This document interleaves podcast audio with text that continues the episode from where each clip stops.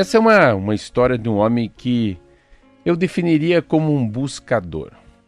Um buscador. Buscador é alguém que busca, não necessariamente alguém que encontra.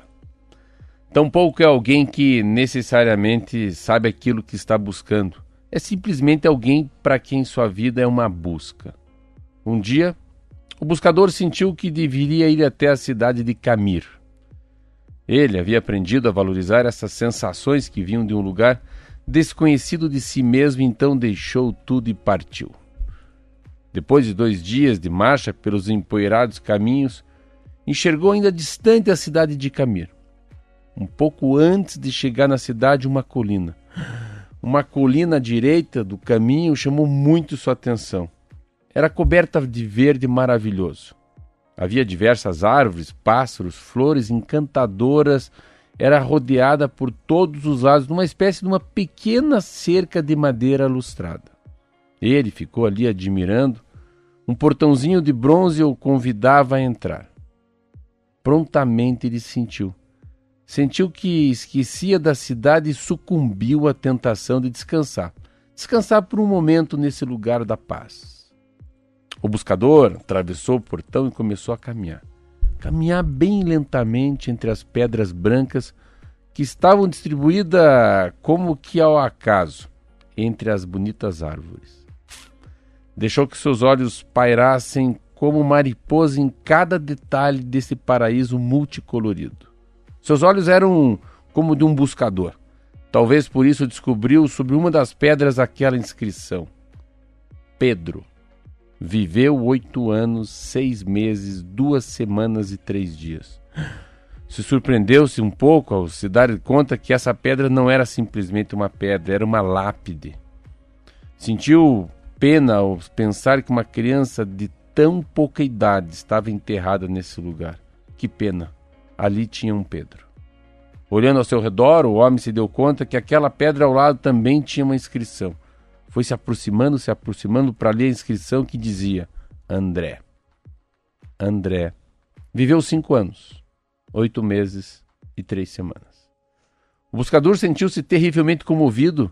Esse lindo lugar era um cemitério. Cemitério e cada pedra uma tumba.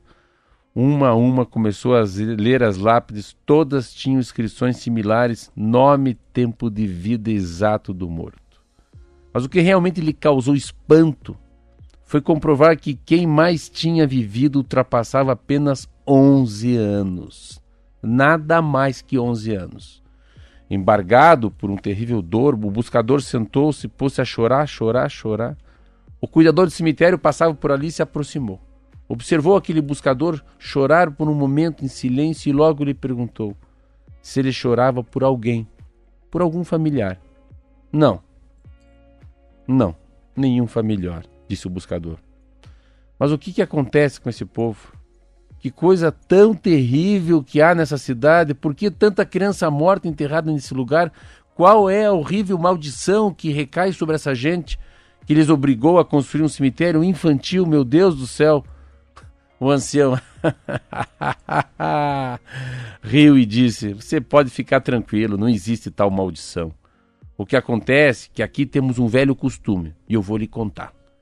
Quando um jovem completa 15 anos de idade, seus pais lhe presenteiam com um caderninho, com esse que tenho aqui, ó, carregado no meu pescoço.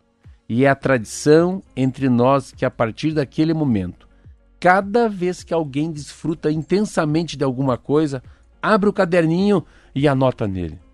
Na esquerda, o que desfrutou. Na direita, quanto tempo durou o gozo. Conheceu sua noiva, se, apa se apaixonou por ela? Quanto tempo durou essa paixão enorme, o prazer de conhecê-la? Uma semana, duas, três, não sei. E depois a emoção do primeiro beijo, o prazer maravilhoso do primeiro beijo. Quanto tempo durou? Um minuto, meio, dois dias, uma semana? E a gravidez? O nascimento do primeiro filho, o casamento dos amigos, e a viagem desejada, e o encontro com o irmão que volta de um país distante, quanto tempo durou o desfrutar dessas situações? Durou horas, durou dias? Assim vamos anotando no caderninho cada momento que desfrutamos. Cada momento a gente vai lá e tá, detalha no caderninho.